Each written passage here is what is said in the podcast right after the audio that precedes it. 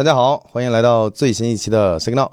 我们这次的嘉宾是梦雅小姐姐。事情是这样子的啊，就是前段时间我看了一个新闻，说那个老罗的那个公司，呃，新红线好像是裁员，听说是很多硬件的方面的人裁掉了。然后呢，又有一些我我忘了是同样的新闻来源，还是又有一个新闻，说可能呃老罗可能要转战 AI 大模型对啊大模型 LLM 这些东西对。然后呢，我就觉得很值得去深挖一下这个事儿，因为一两年前关于罗永浩、还有老罗，还有以前我怎么看待这个人，我还是做过几次视频的。不能说他是我的一个偶像，但我会非常非常认定他的一些处事方法，我也接受他的身上的一些偏执的一些地方，我会认为他是有合理性的，甚至我也可能在某某些方面跟他有共鸣。这个在二二年六月份有一次 Signal 我也聊过，所以呢，今天刚好梦雅就这个话题可以给我做一些信息上的补充，因为梦雅原来在对西红西红线，工作过一段时间，而且好像是还是比较早进这家公司的。是然后你你当时 HR 跟你说你是第几个？当时入职的时候说我是这家公司的第四个，就是西红线。西红线这家公司的第四号。然后其实之前我跟梦雅聊过嘛，就是老罗其实当时在搞有几家公司，嗯，就是锤子当时也在，交个朋友。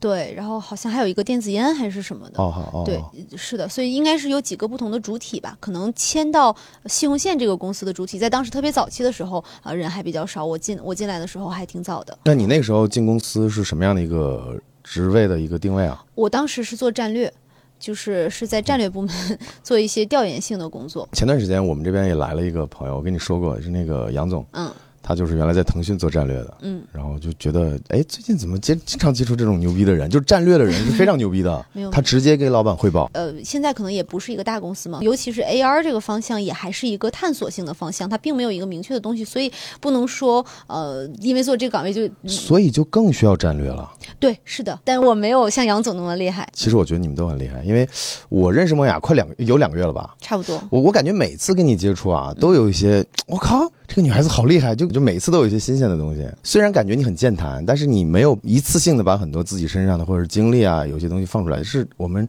这一两个月的接触发现，我我这是真实的感受。嗯我觉得哇，好厉害！以前跟观众说我不追星，嗯，但是呢，我确实在很小的年纪就关注过她，就是在她自诩自己是国国内第一第一批网红、第一代的网红的那个年那个年代，其实我是从小听着他的那个老罗语录当相声听。那个，嗯你想那时候我初中多大呀？嗯那个时候，后来看着他一步一步的去砸冰箱，然后出圈儿，然后他开始做手机，哦砸砸冰箱之前，他在那个新东方那个他的录音有了之后，他办了牛博网，好像是。哦，好像是。其实他的创业经历也挺也挺神奇的，是的就怎样一步一步走到最后进入科技领域，是是是然后挑战了很难的做手机的这样子的一个项目。对对对对，然后后面又《甄嬛传》哦哇，整个这个过程真的非常励志。非常励志。然后非常传奇，嗯然后在某些方面，我会认为他真的一直在做自己喜欢和想做的事儿，嗯所以我觉得这一点就特别令人佩服。然后我记得两年前的那个视频，我还是这么说的，我说就我在自己身上看到了很多可能比较像他的一些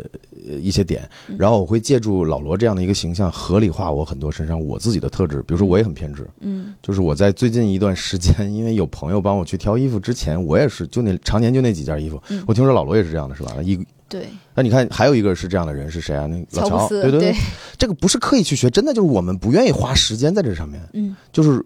就我觉得这套穿搭让我舒服嗯，我他妈就多配几套。我觉得这个就是非常自洽的一个人，因为他的精力不在这儿。嗯然后你要知道，一个人的时间是有有限的嘛，在穿衣打扮或者这些东西上省下来的时间，肯定就是因为他有更重要的事儿，对或，他认为更重要，或者真的是更重要的事情去做。我觉得这个本身这个逻辑是自洽的嗯，所以我觉得很不愿意承认，但我觉得他应该是一个精神导师。对于我而言，嗯嗯，就是前几年他跟那个王自如嗯那个事情，嗯我就觉得我一下离这两个就是很出名的人好像很近，因为王自如是我是我邻居，住我楼下，对就上次。直播我还跟你说过，，对对对对对。然后我会觉得当时就有点五味杂陈，嗯因为我感觉王自如做的事情，我也很很羡慕，或者说是我理想的一个状态。他他比你做这个要早，是不对是？对对对对，他他跟我一年的，嗯他也是八八年的。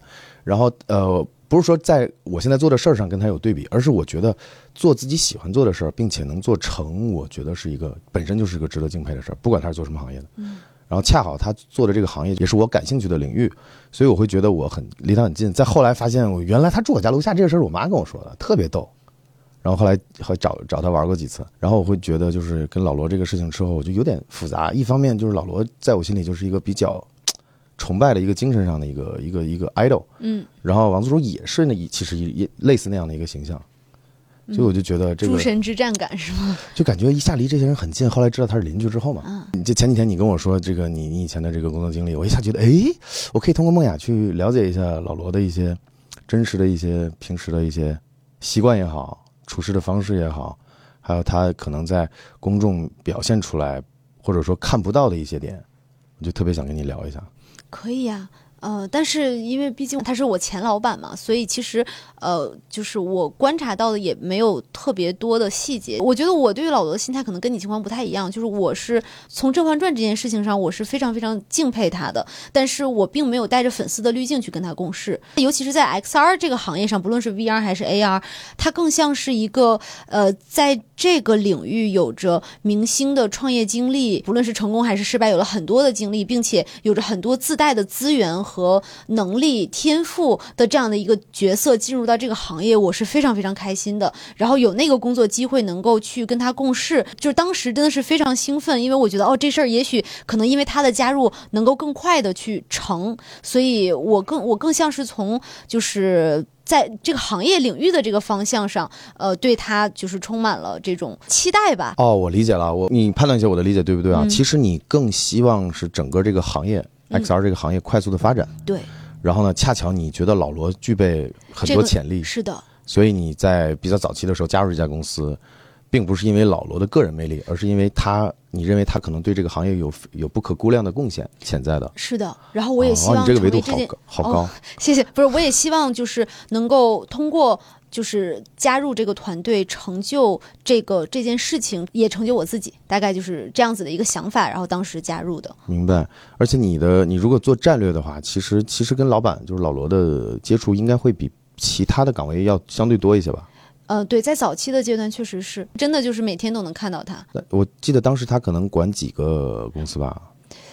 嗯，因为他还是老板，就是我们中间其实还是隔着一两层的，所以就是我们没有那么的亲近，但是也确实是比普通的从业者和像就是你们这种科技行业的啊从业者能够接触他更多一点。你是什么时候入职的？呃，挺早的，在融资之前就已经在那边工作哪。年？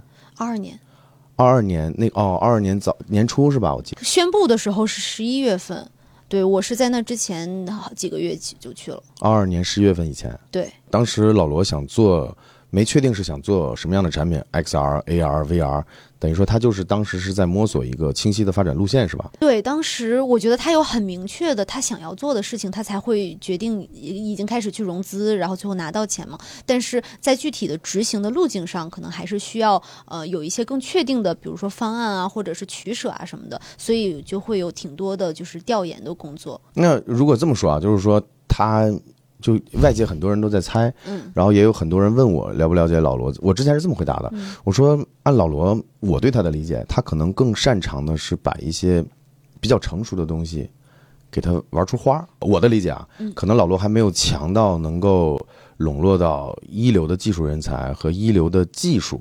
因为本身很多非常高端的技术，包括材料学、光学的这些东西，本身也在国内很难找到。嗯很多其实，比如说你用芯片，嗯，你就得真的你就得乖乖的等高通的 AR 系列。你嗯现在做这种 AR 眼镜的话，是的，你不是说你一个人再有明星、再有魅力或再有能力能实现的，他还是要依靠很多东西的。嗯所以我的理解就是，早期我会认为他在做一个类似于系统一样的东西，就是他早期擅长的在手机上做 RAM，最后呢做成一个操作系统，最后再发布硬件。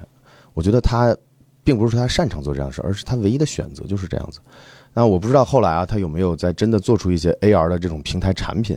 这个是方便可以说的吗？有没有公开的东西？是这样，因为后面我我后面也离职了嘛，所以就是他现在到底在具体的做哪些方向的东西，其实我也不是很知道，就不是说我不愿意分享，而是我也不知道，以及我也不能代替他去发言。对，但是呃，我对于这件事情的态度，就是因为首先他是创业，就是创，你知道你你是创业了几年，然后我也有自己的创业公司，其实方向的调整是一个非常常见的事情，包括你看这次说他裁员啊，然后有人又把那个行业明灯的这个这个绰号梗拿出来，就是呃说哎赶在这个苹果发售之前，这个对，就是当做一个笑话在讲嘛。但其实我觉得这个事非常正常，尤其是在像我们 XR 的这个行业，就是 VR AR 的这个行业，这个方向的调整，呃如果它不调整的话，才值得慌呢。你想，就是不论是场景还是硬件还是技术解决方案，当然我们说从行业角上期待它能调整出来一个更好的、更轻便或者是更什么的一个方向。所以，呃，我自己是觉得这件事情非常非常的正常。但是因为最近有这个新闻出来，然后直播的时候也有很多人问我们，我的自己的个人的一些体验和我作为一个从业者的观察，确实也可以聊一些东西出来。所以为什么我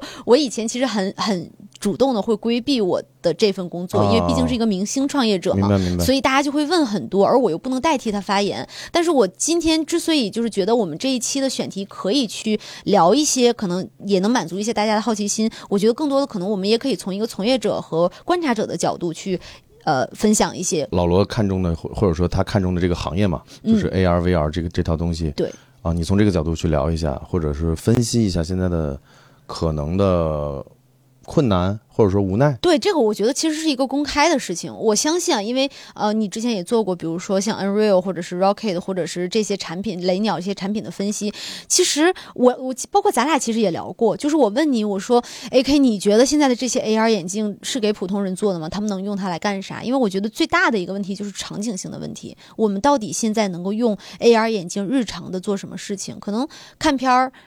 是一个，然后也许你你喜欢的 Ray-Ban 的拍照是一个，那除此之外还有什么？AR 这个产品作为一个消费级的产品去往前发展的时候，它必须得也找出来一个非常具体可以日常长时间使用，或者说解决了一个很大的痛点的这么一个场景。这个是一个全行业的问题，我们很多人都期待罗老师能够找到这样子的一个场景，所以才会对这家公司有很高的这个关注对，是的，但是再高的期待，其实也要符合这个行业的发展规律，或者是一个产品技术演进的一个规律。有的时候我们。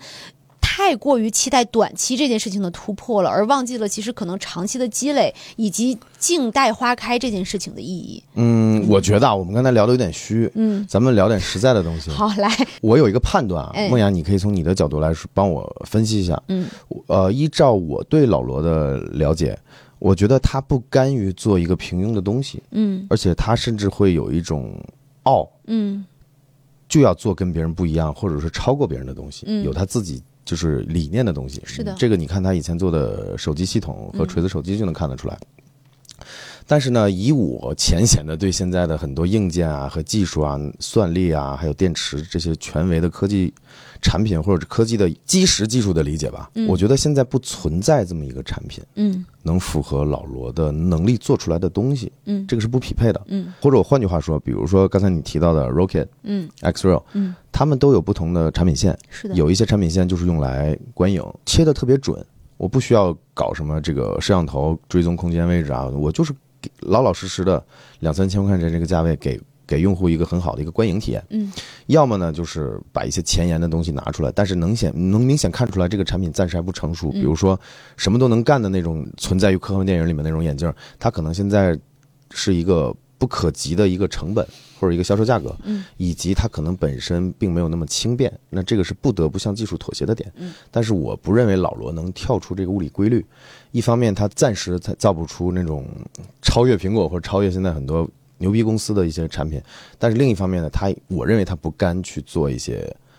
呃，比较简单的，比如说只能观影或者只能拍照，或者说这种类似这种功能单一的这种 AR 眼镜，嗯所以我觉得它的位置非常尴尬。嗯就是处在一个就相当于悬在一个高不成低不就的一个点。我不是对它针对个人啊，我是剖析了现在的技术基石、电池、计算。你比如说老罗再牛逼，你也不可能倒逼高高通跟公司给他造出一个比如说 AR 十这种芯片，对吧？现在有 AR 一有 AR 二，但是它的算力、它的功耗、它的体积、它的发热，可能现在都没办法实现我们对科幻电影里面的这种 AR 眼镜的预期。这可能不是他的能力问题，而是现在还没到达这种 tipping point。包括他自己也说，我记得二二年的时候，他自己有一次在公开在说，他说这种眼镜至少还得四四五到五到十年，五到十年嗯，成熟期。是的，你你算下来，现在才过去两年，嗯。然后大家对他有一个期待。我们所有人，我觉得老罗老师他也是一个很客观的一个人，就是我们都理解现在技术的发展的这个规律，他现在确实有很多目前解决不了的问题，但是。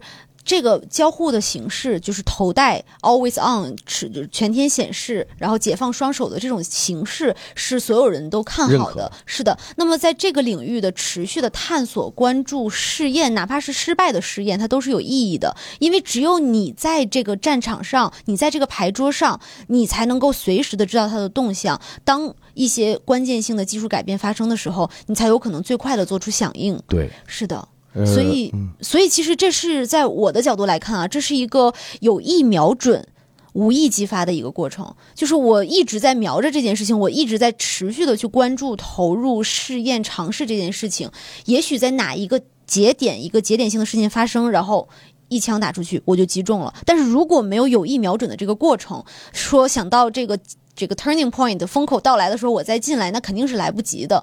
所以我觉得罗老师他也在这件事情上很长期主义，就是他看的也是一个长期的一个方向。所以呃，这也是我觉得这件事情为什么那么靠谱的原因，因为他很客观。他在很多采访里面说，就是我们也不会着急的去做一个产品，可能我们就是一个五年、十年才会拿出来一个产品，我们也不会着急发。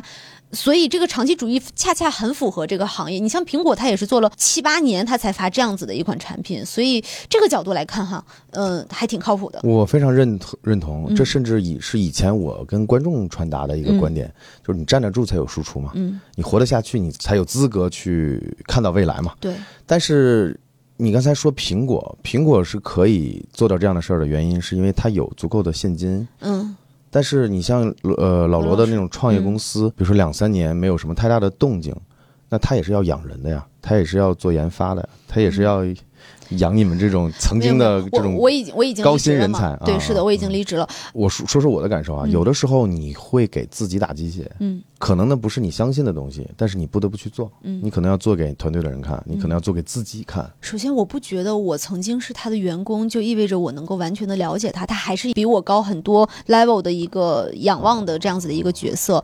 嗯，但是我相信，作为一个持续创业者，他已经能够平衡好这几层之间的关系。他给我的感觉是非常有担当的一个感觉，就是很很成事儿，就是呃探索失败这些。都很正常，就因为我们经常会做调研，然后调研完了之后也没有什么然后了。就我有的时候会觉得，哎呀，这个时间不是白费了吗？对，但是我觉得他对此还还就是很正常，他的心态真的很好，就是在面对很多压力什么的时候，我都能感觉到哇，这个这个心态是真的非常值得学习的。这也是我一直以来看不懂的一点。嗯包括前几年，我记得那个脱口秀大会，他还自嘲，嗯对吧？他说这个投资人他生病了之后，他的几个合伙人、投资人都很关心嘛，债主债主嗯，然后就问他还在吗？还在吗？他还拿这个事儿出来调侃。嗯但是我可能揉入了自己的情感，我会觉得他的这种坚强，或者说已经习惯了、习以为常，你没办法判断是他屏蔽了自己内心柔弱的一面。还是说硬装出来的这么一个硬逞强出来的一个形象，就是压力很多东西是无形的。比如说，你看我，你设想你现在是罗老师，你是一个明星创业者，他他虽然不算上广义上的明星，但是他经常自自嘲说自己是第一代网红嘛，嗯红了这么多年，呃，老四还是老六？我记得老当时四对对对啊，不是，他是直播直播界四大天王的老啊，四，对对对对对对对。然后他跟什么凤姐啊、芙蓉姐姐那是一个年代的人，我是八零代，我是八零后人嘛，嗯我知道他这个梗。在这个状态下，他收获了这么多人的关注，有的时候自己可能就会被架上去了。你看他为什么说西红线会是他做的最后一家公司？他看中的是这家公司可能十年、二十年的一个发展。那他前几年说这个话的时候，大概是四十七八岁，他今年差不多五十了嘛，嗯也就是他给自己设定七十岁以前，嗯，他还是有战斗力，有 有战斗力的。对，他要把这家公司做到他最后的一个成就。嗯因为我记得好像是你跟我说的啊，说他不认为他原来做的那个交个朋友也好，呃，或者说锤子科技也好，是他认为成功的一个呃经历。嗯，好像这个应该不是我说，应该是哦采访里面、哦或者是报道里面说的吧？对，呃，但你认可这个观点吗？就是其实锤子科技还有什么交个朋友，还有包括什么电子研啊，还有牛博网，他都不认为是达到了他理想的这么一个事业的一个巅峰。我不知道他具体到底是怎么认为的，但是我觉得那些都很成功，哪怕失败了，它也是很珍贵的失败，它甚至比成功更珍贵。真的疼过，你才会真的去分析我过往的哪些模式上的问题什么的。稍微有点扯远了，但是我觉得就像是你以前经常在节目里面说的，就是 you can only get the meaning of something when you look backwards。啊 connect the dots。，connecting dots，对，啊就是就是 look backwards, connect the dots。其实我觉得罗老师以前的每一段经历，可能真的都做一个储备，做一个储备。就比如说，其实锤子手机的无线屏，然后那个。点按的那个硬件的实体按键的那个功能，然后包括他后来做 TNT，其实我真的我当时都在想，这些东西它真的就是在为 XR 沉浸式交互再去做储备的。只是其实聊到说，像苹果的这个常年的大规模的投入的积累，一个创业公司有没有这件事情上，确实它在这一点上不占什么优势，但是。因为这件事情是没有标准答案的呀，我们是在一个未知的领域去探索。我在入职前的时候的心态就是，这就是一个大航海的事情。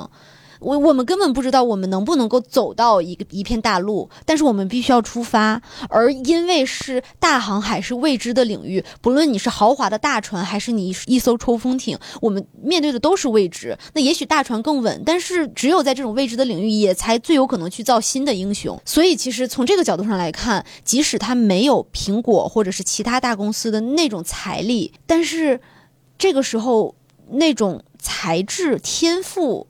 也许能够迸发出不一样的东西来，所以我可能虽然我已经不是他的同事，跟这个家公司已经一年多没有什么关系了，但是我还是觉得是很值得期待的。而且我甚至是极其希望他成功，能够带来某种英雄主义上的意义，能够让更多的年轻人敢于去有理想，敢于去尝试，即便你没有很雄厚的资本和积累。这点你说的是，其实呃，老罗早些年啊，嗯就是一个对很多年轻人起到了一个积极的影响，就是在什么呢？做自己。嗯，你像他每次记得吹牛逼开发布会嘛，嗯，他经常说自己就爱吹爱讲相声。其实他里面经常介绍，比如说我们税务，对吧？啊很光彩，嗯就是我们光荣的纳税，他不不不用一些很奇怪的手段，然后又说被别人搞了，要拿去法律武器，对吧？要打假方舟子，当时跟他。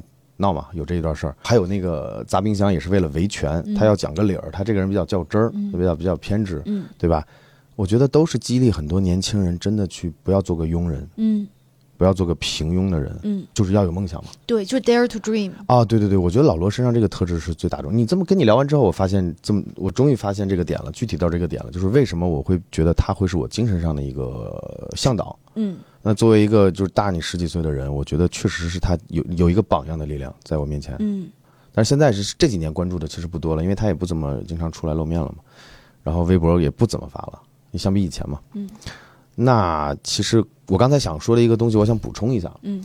就是我会觉得同样是创业的，我会觉得我带入了很多我的一些纠结的点，比如说，当投资人给你压力，或者你的大量的观众呃对你有个期待的时候，其实你这种压力是无形的，嗯，甚至他要养一个这种几十个人，或者说我不知道有没有上百人，反正几十个人你要养，其实你也是很很大的很大的成本压力的，所以我会觉得他的很多压力来源是无形的，当然这是带入了我自己。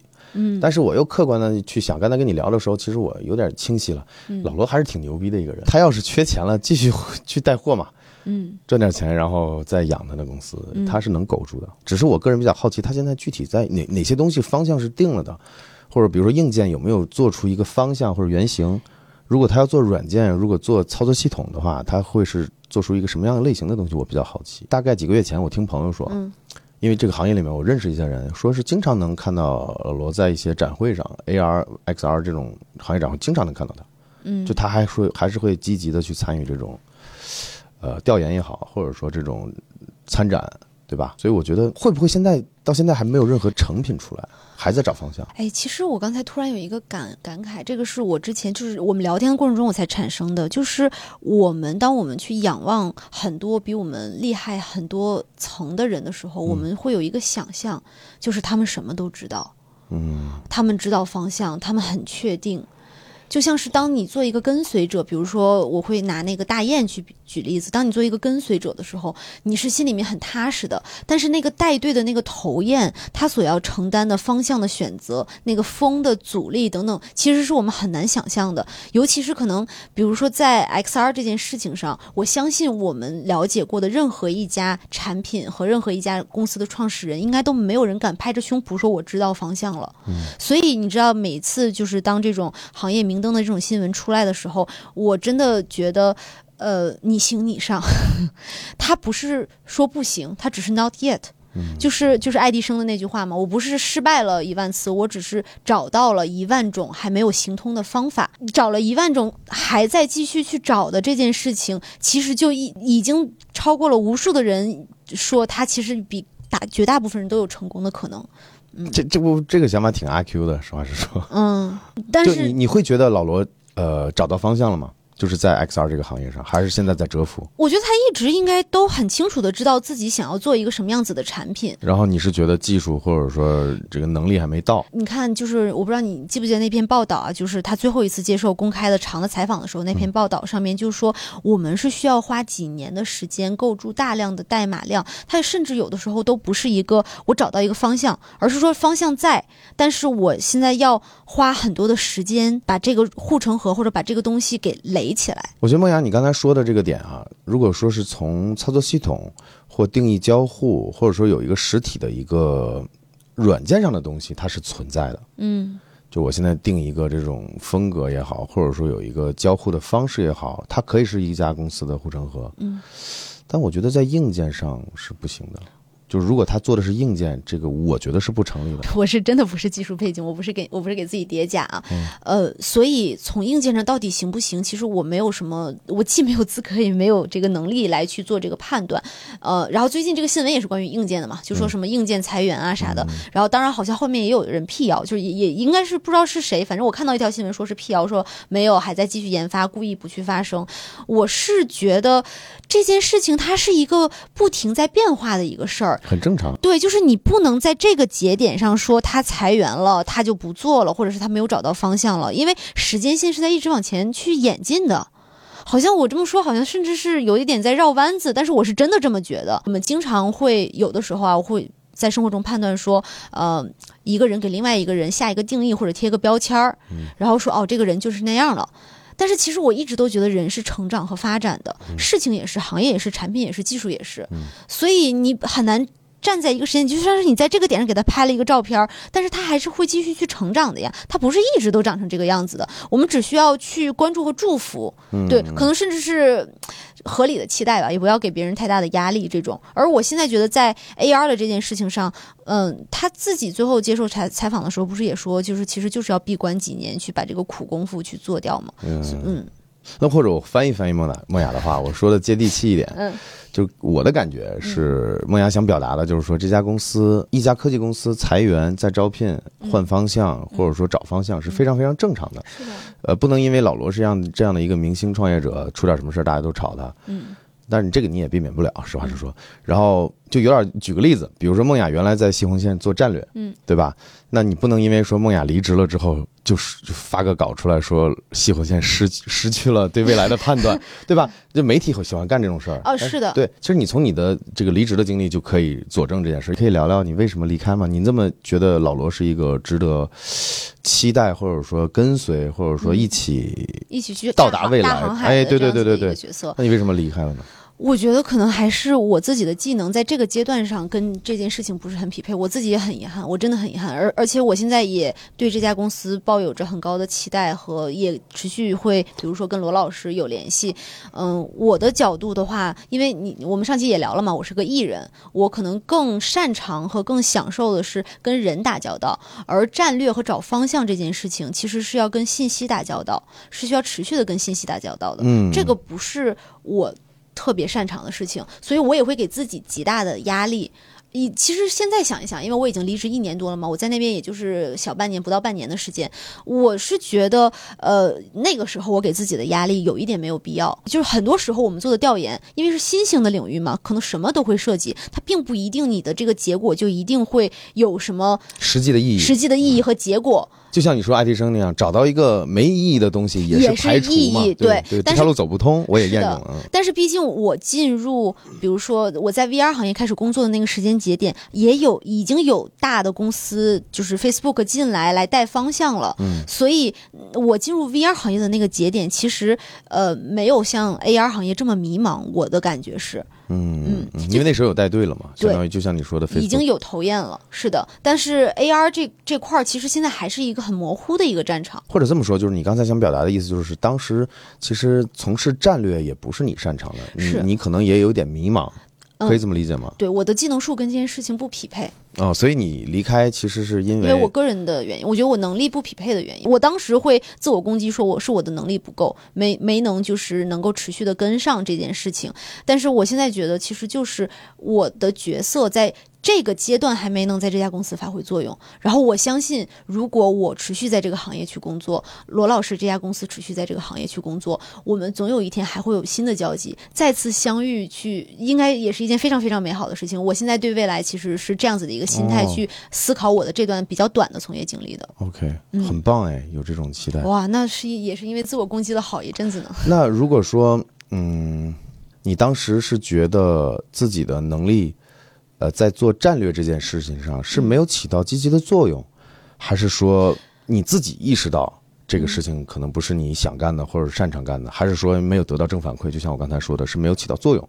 你觉得哪个比重会大一点，会导致你想要离开？我觉得是我不擅长干，哦，是这样的，而不是说 老罗，或者说你们同事，或者说给一些负面的反馈。对对对，嗯，倒没有，就是嗯，当然，其实每个人对正反馈的需求的程度和频率也不一样嘛。我是因为能够从跟人打交道，或者是做 to C 的产品，能够获得数据和用户反馈这件事情上获得过极大的正反馈，啊，所以有的时候可能我对正反馈的这个期待跟正常做。就是战略的同事对于这件事情的期待也不一样，嗯，但是从我的角度上来说，我觉得更多的还是后者，就是我没有那么享受做这件事情。哦，理解了。那你跟大家聊聊你在新鸿线工作的感受呗，收获什么是什么？然后这家公司可能哪些地方，咱说点劲爆的。我觉得劲爆的是我自己的感觉啊，因为我在入职之前，其实我我也认识挺多，比如说前垂科的员工，所以我也打听过。我当时的一个心理的准备是。这是一个可能很长时间的一个硬仗，所以比如说我在入职之前就开始健身，啊然后我甚至还给自己就是买了商业保险，就是就是真叠甲，物理叠加。真的物理叠加，对，就是怕就是太辛苦，因为我我在前一份工作就是很辛苦嘛，小米是吧？对，就是我很怕自己太辛苦，然后身体吃不消什么的。我当时在小米就是后面就也是腰间盘突出，就是做就是怎么都腰疼嘛，所以我就希望自己有这层物理的这个保 保险的保障，然后能够让我就是有任何问题都不不会害怕，因为。因为害怕花钱而不去看，但是后面就是我真的入职了之后，我也即使我做了这么多的心理建设，我也还是觉得那个压力还挺大的。你知道，我很多的就是在那个新闻线的同事会跟我说，你的抗压能力其实，哎呀，挺一般的。就是，但是说你，对，我靠，我我都我都我都共情了。嗯因为什么呢？你看，经常现在是早上九点十四，嗯，我们上一次拍这个 Signal 就梦雅作为嘉宾是夜里四点多，开始录，所以我觉得梦雅作为一个女孩子，我感觉她很拼了。像就就我是很拼的一个人，我感觉你你你还是挺牛逼的。嗯。然后以你这种段位，然后在西红线，人家说你抗压能力不行，嗯。我觉得那可能真的挺挺牛逼的。那个嗯，那个压力，对，是的，就是你你真的真的挺厉害的。我觉得他应该就是，我觉得前垂科的同事什么的，应该都会很认同这一点，就是压力还挺大的。尤其是呃，离罗老师越近的话，那个工作的压力和呃，就是你对自己的要求吧，都会变高。就是我的理解是啊，你刚才说买保险啊，做心理建设，就有点像我们玩游戏的人，我们会说你又堆堆血、嗯。堆护甲，嗯。然后冲上去了，嗯。然后发现你面对的是个法师，就就人人家是能穿透的，对吧？这种感觉。那那你你能细化一下这个压力具体是来源是什么吗？是因为老罗本人，还是说很多东西堆出来的，还是说整个的一个大的一个环境工作氛围？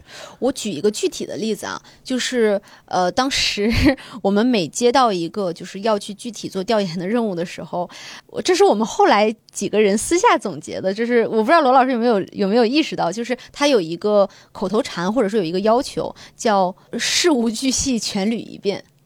就他本人，对，就是你们做这件事情的时候，你要事无巨细的把这个行业或者这件事情里面的所有的参与者都全捋一遍。哎，我没明白，他是这是对他自己的要求，他是这么做的，还是要求每个人这么做？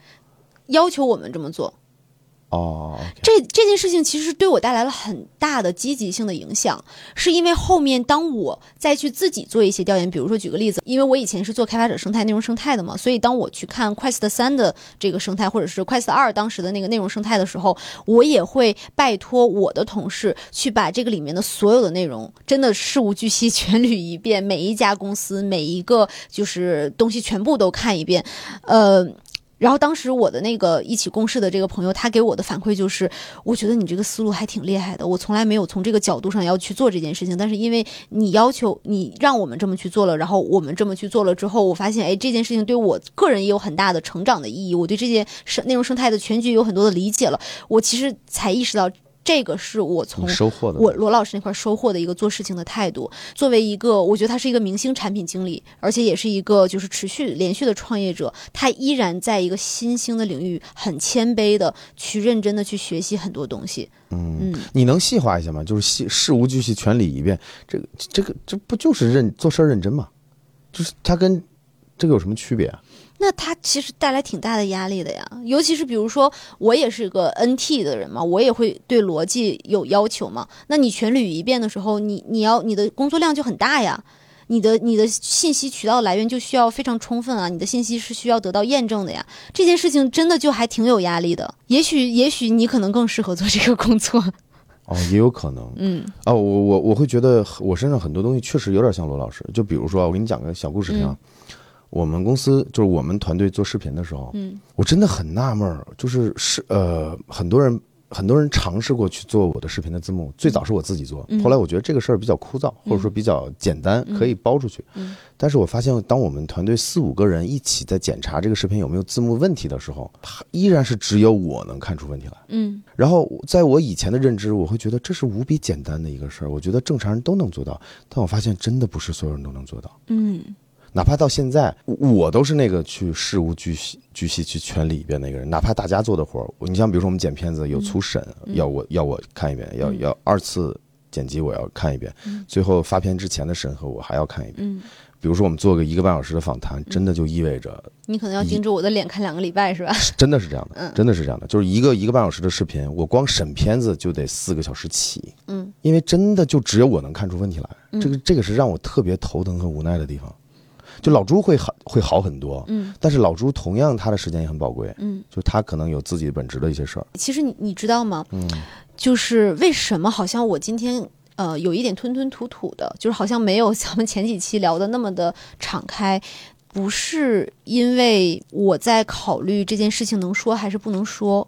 而是越是这种明星创业者、这种行业前辈入局到这件事情里面，我越不希望像比如说来自我的这种员工层面的这个杂音带来的一些媒体上的影响，去让大家对他有期待，或者是对他有一个新的人物形象的一个描画。即使这这件事情上，我跟他已经不是共事人，我已经从这条大航海的船上下来了。你也不希望让他因为这事儿分心，或者说被误读，对吧？是的或者过度关注，是的，但是同时，因为我已经出来了，然后我作为一个观察者和一个行业的从业者，我也觉得这件事情我们对他有过大的关注和过高的期待，这件事情也没有那么的对。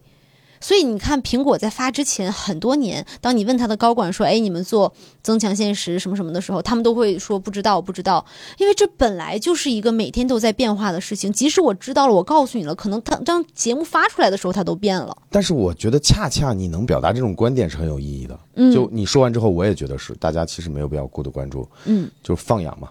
我们既然关注老罗，然后支持他，嗯认为他是一个很有做事儿原则或者很有自己梦想的一个人，我们愿意看到他把一些事儿做成，嗯。那我们就静静的祝福，或者说远远的关注就好了。过度关注是无用的，甚至可能会起起到一些负面作用。那我们作为就像你说的，我们是一家媒体，我们传达出这个声音很重要，哪怕这个声音也附带着提了老罗，我觉得也是有意义的。嗯，我觉得这点是很好的，有点双标啊，你觉不觉得？不双标。我上次其实是跟你说过的，对你说过双标这件事情，就是我是觉得，一方面你说你不要过度关注，一方面你还在做节目来聊这件事情。但我做节目的利益就是告诉大家不要过度关注啊，嗯嗯真的。嗯所以我说你这一点是很有意义的嘛。嗯，我上次录播客聊 AR 的这件事情的时候，我我大概还记得应该是九月十几号，二二二年的九月十几号。我跟两个行业里面的从业者去聊这件事情的时候，因为那时候我刚入职，我就记得我很紧张，因为我很怕自己说错话，就是我不知道，呃。这也是为什么我一直都不愿意去，就是说我在西红线工作的这段经历，因为本身这件事情没有什么不光彩的，也是呃做从事还是这个行业的事情，然后也是我热爱的这件事情，其实没有什么不能说的，但就是因为只要你一说。太多的人过来问，哎，他们现在做什么产品啊？怎么样了呀？然后罗老师是什么样子的人？好多好多问题过来，因为可能你在任何一家创业公司都不会有，在这种明星创业公司出来之后，就像是你认识一个明星，大家就会哦，是的，是的，是这种感觉，是有这种很反感。是的，于是我就直接矢口否认说我没有在那儿工作，你们不要不要瞎说。但是为什么我这次愿意录节目来说了？是因为其实也有很多人知道了，你这种说自己没工作过，这有点假了。反正你你承认不承认，人家都知道你在那儿。工作过了，而就是我已经离开了这么长时间了。其实我对这件事情的心态已经调整的很好了。就是我的能力，我的技能数跟这个阶段不匹配，但是我依然看好这件事情。我也很祝福他，我也希望未来的某一个时间节点，我们依然能有交集。所以我才愿意就是在节目里面来跟你聊这件事情。挺好的，我觉得你解释的非常清楚，条理非常自洽啊。嗯嗯，是你刚才那个点，我特别感同身受。就是我也会收到好多私信，就是很多疯子，嗯，让我把王思聪的微信和电话给他，嗯，这真的莫名其妙，甚至有些女的就说：“哎，你问他还记得当年的谁谁谁谁吗？”就扯淡的，你知道吗？就我特别理解，就是。你在任何一家其他的公司都不会收度收获这样的关注，然后这种关注多了，或者说这种问题多了，就挺烦的。有的时候你知道吗？就是越这样，你你好像越会想要对这个人有一种保护啊，嗯。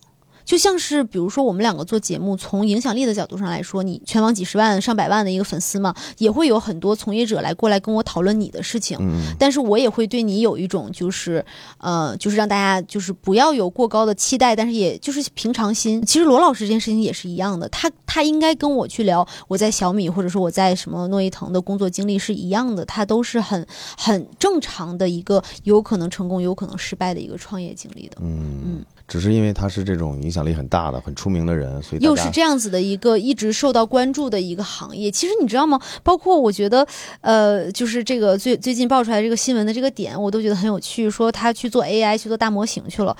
AI 和大模型为什么不能跟 AR 进行结合呢？为什么他去做这件事情就意味着 AR 这件事情失败了呢？嗯，这个点很好。那只存在一种可能性，就是你资源有限的。精力有限的条件下，你要么做那个，要么那个，做那个。其实如果不是资源和资金或时间有限的话，其实是可以同时做的，没问题啊。嗯。所以很多人是不是从这个角度反推出来，是不是新红线资金紧紧张？有这个可能啊？当然有这个可能。对。但是我总觉得，呃，罗老师《甄嬛传》这件事情，就是确实是也给，至少我在入职的时候，我还挺有安全感的。啊，这个问题其实是个很好的问题，就是咱们看。呃，罗老师每次直播这么多人，然后他的坑位费早期我还了解过，还挺高的。嗯，但后来其实也是有个明显的下滑，包括他自己抽身出来，然后大概呃把这家公司主心骨交给别人。是的，时不时的回来客串一下。嗯，我浅显的认为啊，你如果做一家做硬件的公司，你这几个亿可能也是不够的。嗯，而且他卖那几个亿也不是都是他的钱。对啊，也得分，也得缴税，也得分配。嗯，实际上我一直。觉得啊，我我也是我想传达的一个信号，不知道对不对。我觉得你真的想做一个这种方向，你在 XR 行业 AR，你想做一个硬件，嗯，你凭你卖货的钱可能是不够的，而甚至可能差的挺多的，嗯。而且，呃，你去直播，你去搞其他的事情，其实意味着你要抽精力，把你宝贵的时间精力去放在一个不该放的地方。就是你不能说这边赚钱，这边就没有你，你也能做，嗯，你懂那意思吗？就是，对，他还得兼顾着这个西红线的这个产品的方向啊，对他人的精力是有限的，嗯，所以我觉得这还是挺难的，就很难啊，整个这件事情，我觉得它都是超乎想象的难度。放在任何一件事情上，就是其实你看，我们可以去捋一下目前行业里面的几个就是巨头的公司，他们是怎么开始做这件事儿的。你看，像苹果，苹果是很多年的专利积累，然后各种交互硬件对供应链的这个管理能力的积累等等等等，所以就是他做这件事情做的很漂亮，我们是不吃惊的。但是你想，Oculus。Oculus 是怎么起家的 p a m a l a k i 是 Oculus 的创始人 p a m a l a k i 可是一个辍学生，他是一个小天才型的人物，他并不是一个英雄主义或者是什么明星光环加身的，就是因为他对这件事情执着、持续的热爱。我去读这个 Oculus 的历史的这个书，早期阶段，其实 Pamalaki 是甚至是会去做那种就是小时工，什么去除杂草这种工作，来去支持自己继续在这个 VR 的，就是 VR 硬件的这个 mod，就是改装的这件事情上的尝试的。就是他没想这件事情能不能成，即使很苦。但是他因为喜欢他，他就去尝试，然后到最后成了。这是我觉得很励志的一个故事，就是 Oculus 早期的这个 Pamalaki 这一个人，他作为一个对这件事情有持续热爱投入，他其实并没有那么多的背景，就是那么多的这个学历啊相相关的背景，他在自己的家的集装箱里面去做这件事儿。那现在 Oculus 被 Facebook 收购进去嘛，然后甚至是 Facebook 都把自己改名叫 Meta 了。其实我觉得这真的。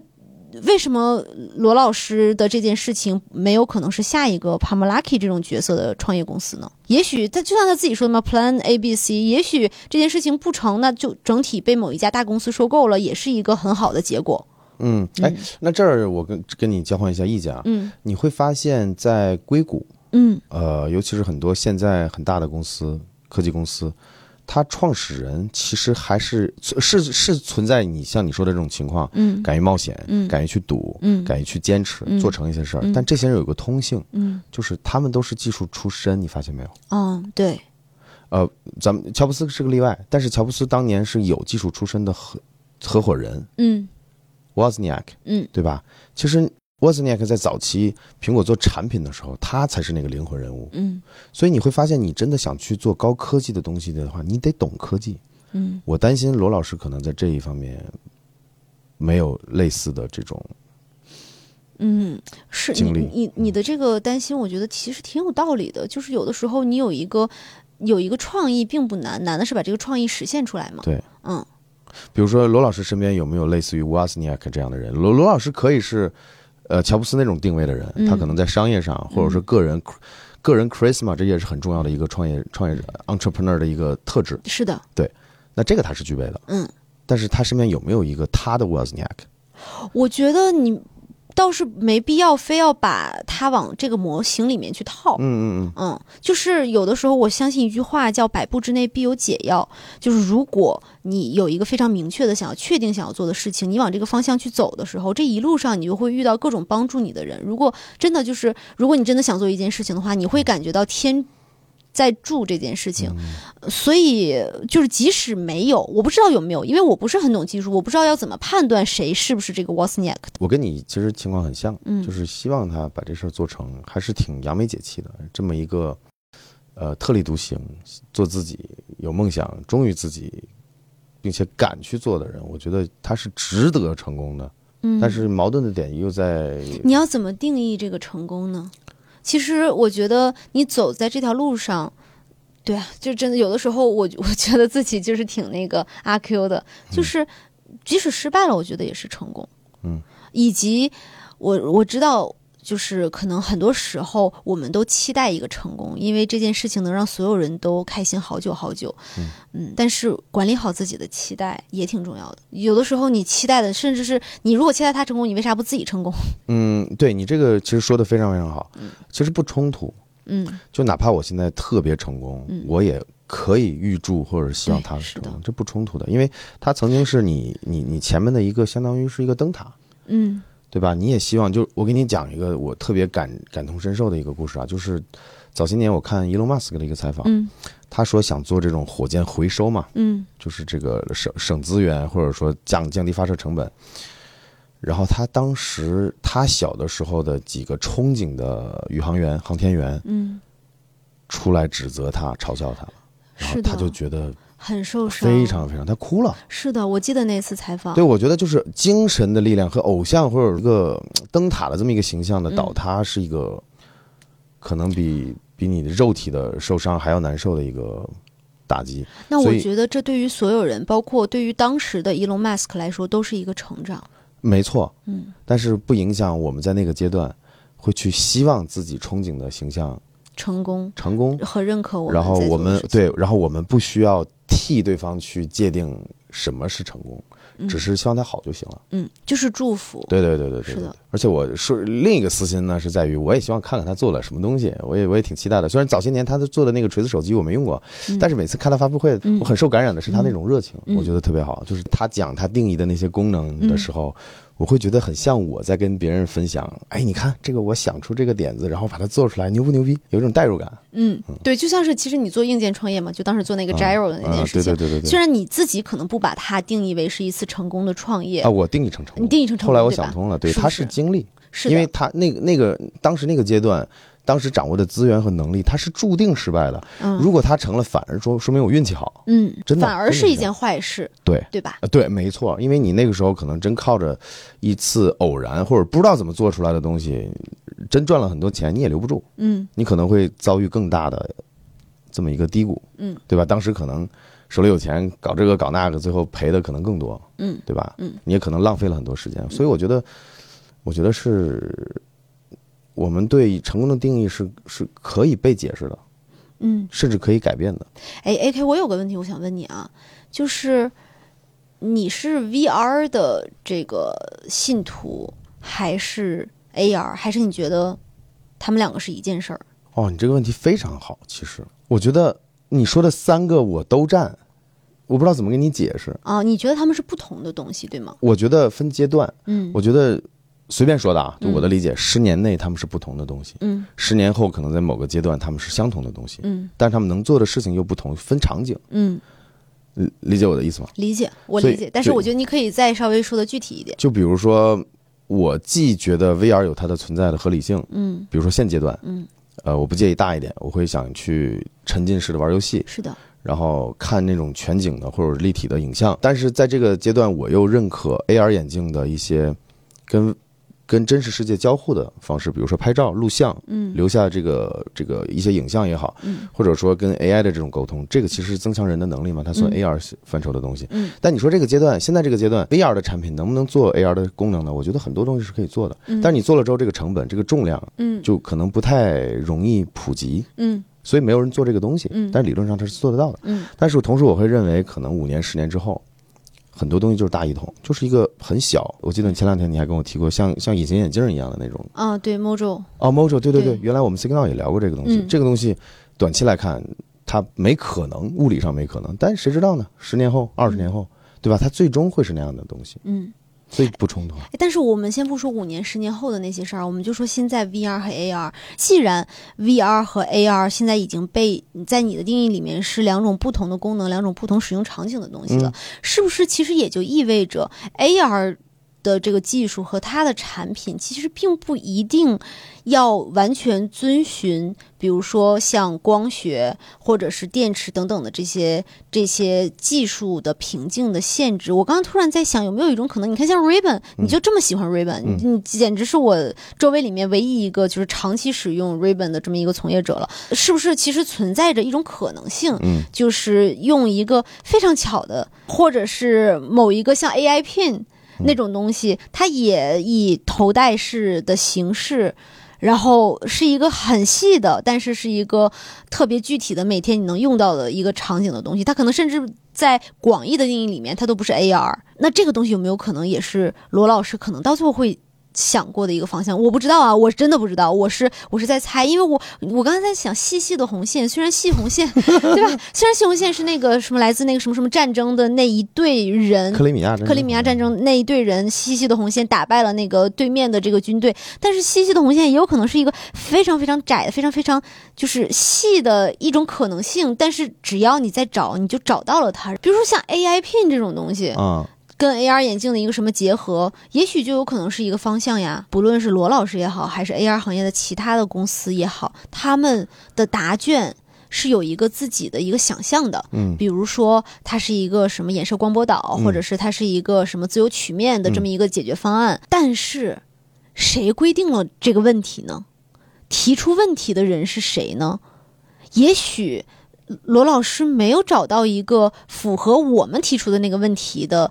解决方案，但是他自己提了一个问题，也在增强能力、解放双手的这么一个范畴里面，也可以被定义成某种程度上的 AR 那。譬如实话说，我觉得苹果手表就挺增强现实的。哎，你说的有道理，就是其实你潜台词就是说，有没有可能老罗在定义一个市面上没有的东西？就像是苹果定义空间计算这种感觉似的，虽然好像空间计算跟这个不是一个啊，对对对，那感觉我知道。对呃，那我觉得呀，哎。就可能还是被技术能够推导出来。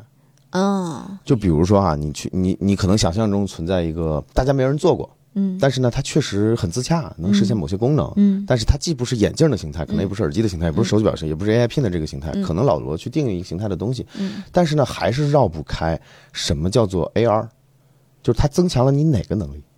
它要么增强了你的视觉能力，嗯要么增强你的嗅觉、味觉、感知世界的能力。它总得你的五五感和五官总得有一样，它得占掉吧。对所以这些东西就限制了它的形态，不会太离谱，不会是一个飞上天上的气球，你够不着。哦，但我也想着，比如说它是一个耳钉，那还是技术问题啊，就是你那么小，对它能做什么呢？就我给你举个例子啊，因为我之前问过你嘛，我跟欧阳那期视频其实哎聊了技术，你你你说太枯燥了，没听完，对吧？里面有一个我给你提炼一个核心观点，就比如说 AI Pin 这个东西，嗯它上面只有两个麦克风，嗯它必然做不到很好的声波消除，嗯这是物理限制。嗯，就是 Ray-Ban 我为什么那么喜欢这眼镜？我昨天跟你说它对，五颗麦，克风，嗯我说话的时候声音从这儿出，它每一颗上那个麦克风是可以判断声音的具体来向的，嗯。越是理论上数量越多越精细。嗯，比如说那天我在跟甄总打电话，然后你有个什么事儿想跟甄总说一下，我说你没你他听不见。他听不见，对，为什么呢？因为你的声音这么过来的，先触及到这个麦麦克风，触及到两边的麦克风，再触及到两后面的麦克风，他就知道这是环境音，嗯。他要屏蔽掉。嗯，所以 AI 片，比如说这么小的位置，他做的麦克风距离一定很近，他是没办法判断声音来源的，声音的触触达时间。哦，比如说 AI Pin 如果做成了一个长条，嗯。一个麦克风在这儿，一个麦克风在这儿，理论上它就能做到，因为嗯。到这儿的时间短，到这儿的时间长，嗯。它就可以判断这个声音就是来这儿的。嗯。当然，这两个麦克风一个在上面，一个在下面，如果你跟我说话，它就判断不了了。嗯。为什么呢？因为它到下面和到上面是一样的时间，嗯。所以这个时候呢，可能就要你要去做屏蔽对方的声音，你就要做一个这个向方向的麦克风，一个在这儿，一个在这儿，嗯。它才能判断先到这儿，再到这儿。嗯，所以必然两个就相当于两个点永远构成不了一个面，它是物理限制的。嗯，呃，这个这个你理解吗？能理解三个点之后才能形成面。是，的，嗯这就是我跟你说，就是如果说你拿技术的角度去理解很多产品的话，其实你大概知道它不会它偏离太多。所以 A K，你看我们第一期在聊技术体验这一块儿的时候，其实就是评论区也好，包括咱们两个也好，观点都不一样。就是技术其实有的时候是在满足产品，嗯，有的时候可能做技术太多的人，他已经失去了对这个产品和这些创意，因为他被技术会有限制嘛。也许这个东西是先有了产品和创意之后，我们再去创造技术的解决方案。虽然你可能会说，像高通这种大公司，并不会为了一个小批量的订单而去做一个什么定制化的东西。但如果我嗯，这是理想主义的话说，我们不考虑这件事情。如果这个创意极其的 brilliant，极其的啊哈哈，那也许他可以倒逼所有的东西来去。我我非常理解你我太理。想主义了。哎，其实我举个例子，你看你赞赞不赞同啊？呃，你知不知道二三十年前任天堂做过一个 Vi- Virtual Boy 知道，我还试过。啊，对吧？嗯，红的那个。对那好，这其实就是你讲的那个事情，就是那个时候大家的希望是有的，产品也做出来了，嗯，技术实现不了。对，其实有些时候你，我我我觉得我认可你观点刚才的一半儿，嗯，就是有些技术出身的人，他被很多技术限制住了，没办法发挥很大的想象力。是的，但是另一个解释的方法是因为就是因为他懂，嗯所以导致那些不可能实现的东西，他没有必要去想。就像我刚才给你举那个例子，你两颗麦克风，你要么判断这个来向的声音，要么判断这个来向的声音。嗯但是真正生活中，声音是三百六十度的，所以你两颗麦克风必然做不了很好的声音的来源的识别和屏蔽。这就是懂技术，你就会推导出这个方案不可行，就不会有人去想着用两颗麦克风完美的解决问题。嗯，因为你要解决空间问题的话，三颗、四颗、五颗是最小量。嗯，而且它对这个产品的体积也是有要求的。嗯，就是有的时候我觉得这个世界它这么有意思，真的就是各种各样的人，各种各样的可能性。嗯，有一个观点啊，就是我觉得我们现在好幸福。其实，呃，不论是面对工作经历某一个具体的人，还是某一个公司，我们现在是真的非常幸福，因为我们处在一个信徒们都相信未来一定会改变世界的这样的一个科技领域，而且它在快速的发展，每天都在见证历史的发生，或者说我们身在其中，然后有一种 be part of something big。的那种感觉，嗯我有的时候每次想到这个，我都觉得我好幸运。我离开大学校园的时候，其实呃，互联网和移动互联网都已经竞争很充分了。对于一个就是刚进入这个这个领域的人，其实是很难有自己的这个参与感的。但是 VR 和 AR 其实它还在很早期的一个阶段，嗯所以我们真的是在享受历史发生的过程。我觉得是这个样子。哎，我特别认同。嗯呃，但我还是觉得很贱的，想说一些不同的声音，嗯，来就像，炒股票一样。嗯你觉得这是高点了？嗯，也有可能它跌下去了嘛。是的。是的，其实 VR、AR 有好几波这样子的浪潮，这可能也是为什么苹果也不想用 VR 的这个哎，就是这个就是原因，因为这个 VR 这个概念已经被过度消耗掉了。不仅是，我觉得不仅是这个原因，也是因为空间计算确实也跟 VR 的概念不太一样，空间计算更偏向于对现实空间，是也是对吧？啊，空间计算平台就苹果定义的这个东西，它是对 VR 的一个包容，对但是反过来没办法包容它。对，是的，你这个点哇，梦雅就是别别别，就是就是真的发言比我有格局。哎，我刚才还没说完，就是那个股票那个事情，嗯。就是你认为现在在一个技术爆爆发式发展的一个，一方面是对的，嗯。就是你纵观人类的这个近两三百年的这个科技发展史，嗯从第一次工业革命、第二次工业革命，芯片被发明，然后人类全面进入电子和信息化时代，嗯非常非常快。你要知道，人在十万年前，我们智人的祖先嗯到现在也就十万年前没有太大的演化，嗯就包括唐宋元明清，我们的古代嗯其实跟现代人的智力、外貌、其实生活习惯没有太大区别，嗯就是这几十。一两百、两三百年，我们快速的信息爆炸，但是还有一个悲观的一个理解方式是在哪儿呢？现代很多科技的基础科学和研究实际上是很难突破了。嗯就比如说咱们说的现实点儿，呃，所有的计算设备嗯还是要用算力和芯片的嘛。嗯那芯片已经现在进入到摩尔定律的一个晚期，或者是已经摩尔定律已经失效了，很多人是这么认为的，嗯，因为它毕竟涉及到物理原因了。就比如说现在，呃小的不能再小了。对，现，在主流是三纳米、五纳米、七纳米的这个消费类电子产品的这个芯片制造工艺嘛。嗯。但是，一旦这个尺度到两纳米、一纳米的时候，你微观尺度下去看，真的就会发生电子在两个晶体管之间飘碎穿的这个，因为它，你你懂吗？它是物理现象，是的，就电子碎穿了，你解决不了，嗯。那它就是个极限，可以看得到的极限。嗯。呃，我们可以通过某些方式嗯。可能改善它，嗯。但是永远有个极限在这儿。嗯所以另一条路可能就是呃计算机，就是冯诺依曼的这种体系的计算机，可能我们能看到一个头了。嗯然后这还只是计算机的发展方向。我再说一些前沿物理，就是量子力学这块儿已经很多年没有新的突破了，包括很多年前大家认可的这个弦理论，嗯认为它是一个最接近呃大一统理论的一个理论，但是现在也没有强有力的证明，对吧？包括人类对外太空的探索，还是停留在比较一个初级的阶段。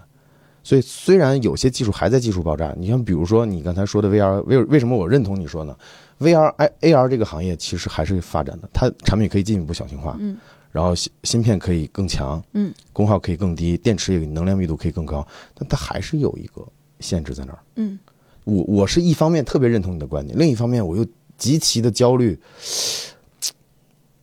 我们无限逼近理论值，嗯。但是我看不到理论值的上限被抬高，嗯。但是你依然对这个这个快速的发展这个事情是 hype 的，但是你又知道它上限在这儿，你看不到这个上限的上限，我就觉得很矛盾，你理解吗？理解，我特别理解，就是你不不懂技术，可能还会对这件事情心存幻想。嗯，如果很关注且一直在持续跟进这个技术边界的话，嗯。确实会有某一种焦虑吗？对焦虑。嗯。是的，甚至你看早些年那个《三体》里面写的，就是这个人类的这个基础理论封锁对，被质子给封锁，它就干涉你的这个对撞实验结果，嗯每次都不一样，你没有规律可言，嗯你就没办法发展进一步的科技，你永远所你的技术就永远停停留在这个什么一等文明，就是文明里面的，就是你出不了这个星系。是的。所以你知道，有的时候，我当你当我想到你的这一块儿的时候，我都会就是很很无力和很无奈。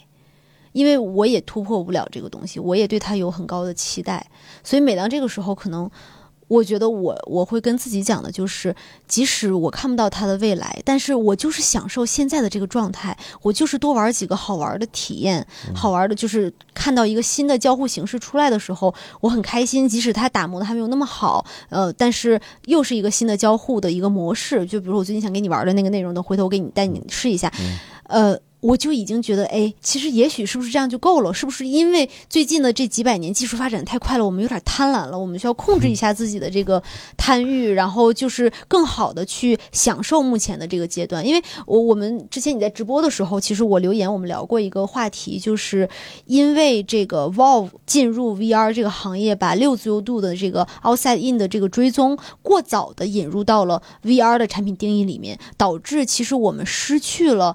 作者的六自由度的这个就是 CVE Rift 哦 Oculus Rift 的 CVE 的很多内容探索的可能性，原本可能是可以把一些传统的主机游戏通过做沉浸式。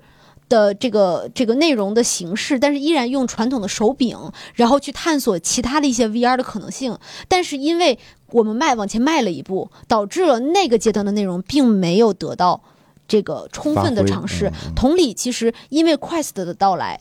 导致三自由度的 VR 的内容也没有得到充分的这个探索和发展，这个其实就是卡马克，就是你当年搞的小米 Go 是吧？对对，就小米 VR 一体机 Oculus Go 嘛，嗯、这个其实是卡马克的一个观念，他一直都觉得三自由度的 VR 内容其实还有巨大的拓展空间，所以有的时候我们过快的去追求这件事情的深度，这件事情的速度，而去忽略了它在横向的可能性的这个探索，所以也许那个瓶颈它的存在。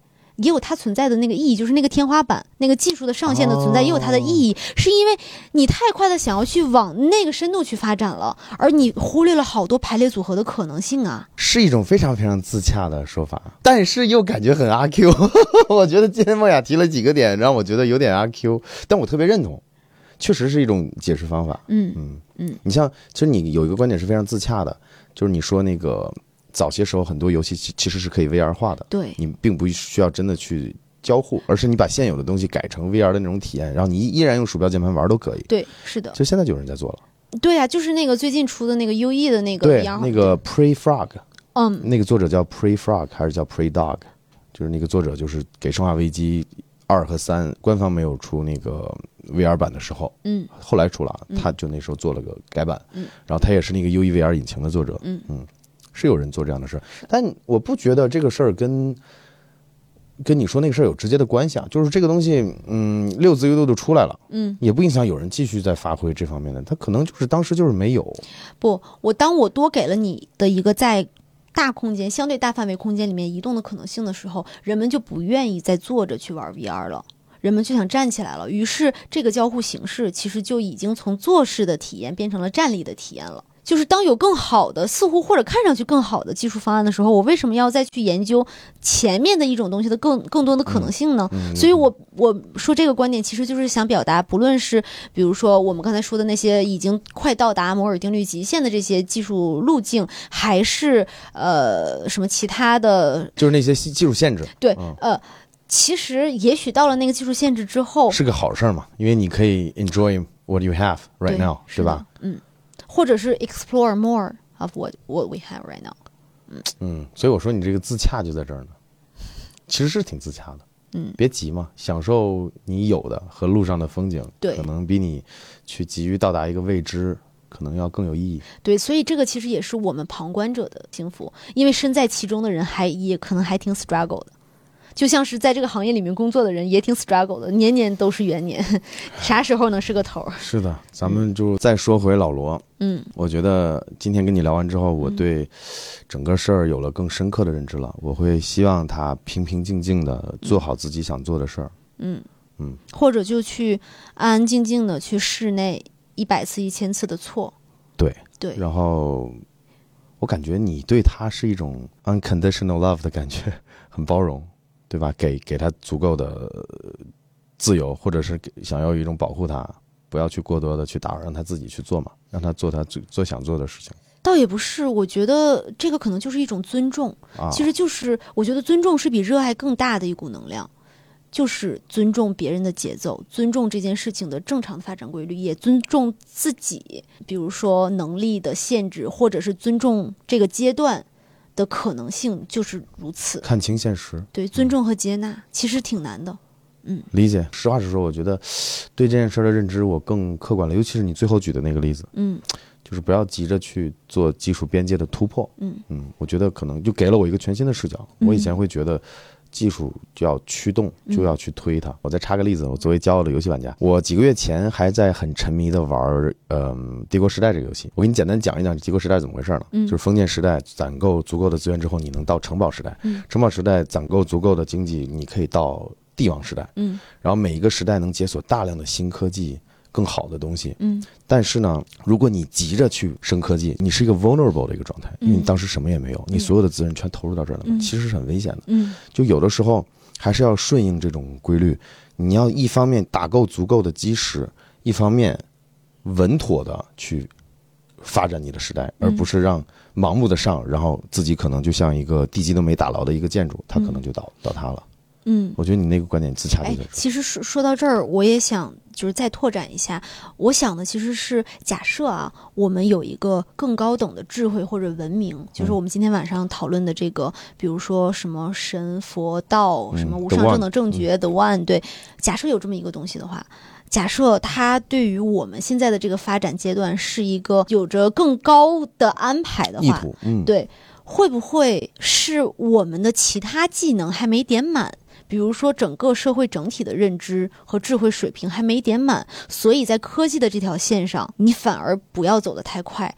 就是可能当你其他的条件都满足的时候，这条线也就突破了。就是我会觉得，其实 VR 这件事情，它会涉及到非常多的时空和意识层面的东西。嗯，而意识层面的东西，其实我觉得反而是现代过快的发展会导致我们已经稍微有一点缺失，嗯就是没有那么关注了。所以这个也是我的一个猜想，就是假设我们有高等智慧的话。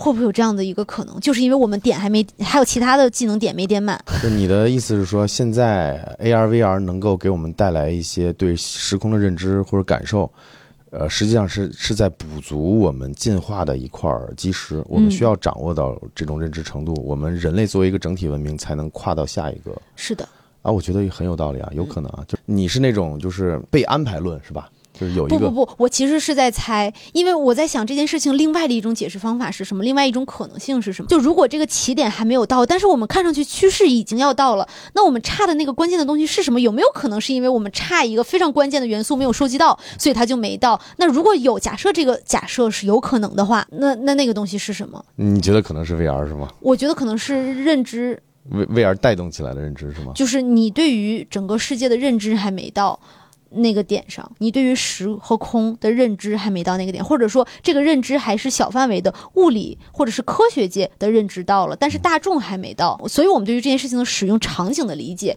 和想象才会有一点局限。我们一直期待的某一个 killer app 还没有到，或者反过来说啊，其实我都不觉得会有 the one 的这种概念，所以自然而然就没有说人一定要到达一个什么程度，满足一个 the one 的一个预设也好，或者说一个期待也好，我们就是茫茫星海里面的一粒沙子，上面有了几颗灰尘，这个灰尘里面包括了几个单细胞生物或者是病毒，嗯。它处在这个原始形态而已。嗯就我们的发展和将来能到什么天花板，对任何人来说，对任何生物或对这个星系或这个这个宇宙的任何来说都是没有意义的。是的它就我们就是个沙子。嗯，人生无意义论是吧？哦，有可能有有可能这样的。就嗯我不认为人生是没有意义的，但我认为一直追求人生的意义这件事儿是没意义的，因为它就是这样，它就是要这么发展嗯，你拦也拦不住。你想通和不想通，你都对这个世界没有任何的影响。嗯你做好自己就好了。嗯因为人的生命是有限的，嗯你在自己有限的生命里面，你让自己过得有意义就行了，嗯而不是说一定要找到一个意义。嗯我觉得可能这就是为什么大部分人是需要一个信仰的吧。但是有些人注定就是无神论者、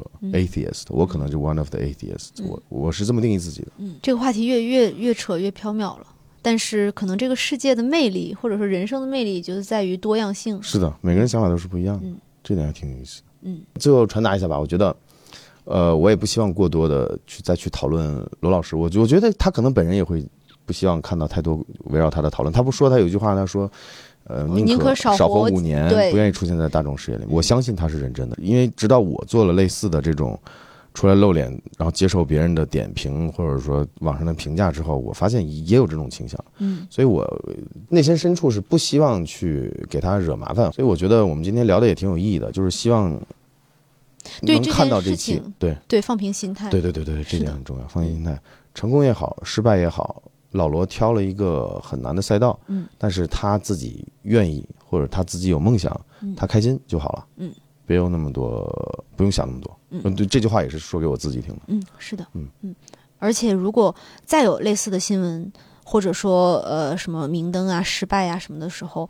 我对这件事情的看法就是，他不是失败了，他只是找到了一个没有成功的方向而已。那可以再去找下一个嘛？不要以一个某一个节点的结果来去对一个人下判断。嗯，是的，是的，其实，其实面对交流讨论，然后放下，继续前行，也是我的自我和解的一个方法。OK，好，那我们这期节目就到这儿。嗯行，好那就这样拜拜。嗯我再说一些前沿物理，就是量子力学这块儿已经很多年没有新的突破了，包括很多年前大家认可的这个弦理论，嗯，认为它是一个最接近大一虽然西红线是那个什么来自那个什么什么战争的那一队人，克里米亚战争。克里米亚战争那一队人，细细的红线打败了那个对面的这个军队，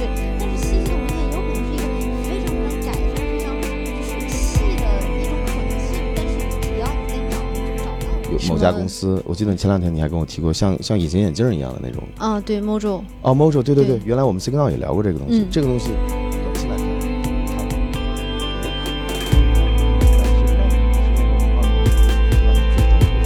进入 VR 这个行业，把六自由度的这个 outside in 的这个追踪过早的引入到了 VR 的产品定义里面，导致其实我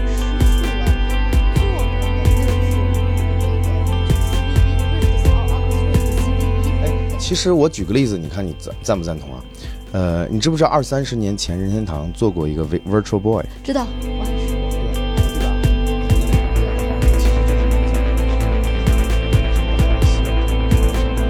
他们的答卷是有一个自己的一个想象的，嗯比如说它是一个什么衍射光波导，嗯或者是它是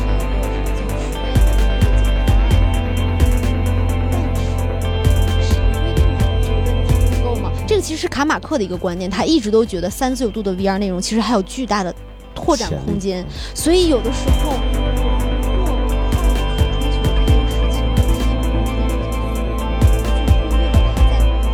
呃，咱们乔布斯是个例外，但是乔布斯当年是有技术出身的合合伙人嗯 Wozniak，嗯，对吧？